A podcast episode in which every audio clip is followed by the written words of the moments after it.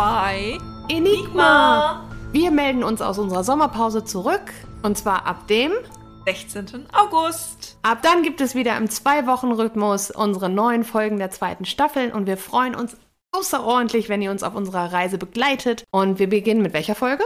Einer Bonusfolge zu Twilight, bevor es dann mit Werwölfen weitergeht, denn Vampire können natürlich nicht ohne Werwölfe existieren. Und dann könnt ihr euch überraschen lassen, was wir uns als nächstes ausdenken. Bei Enigma.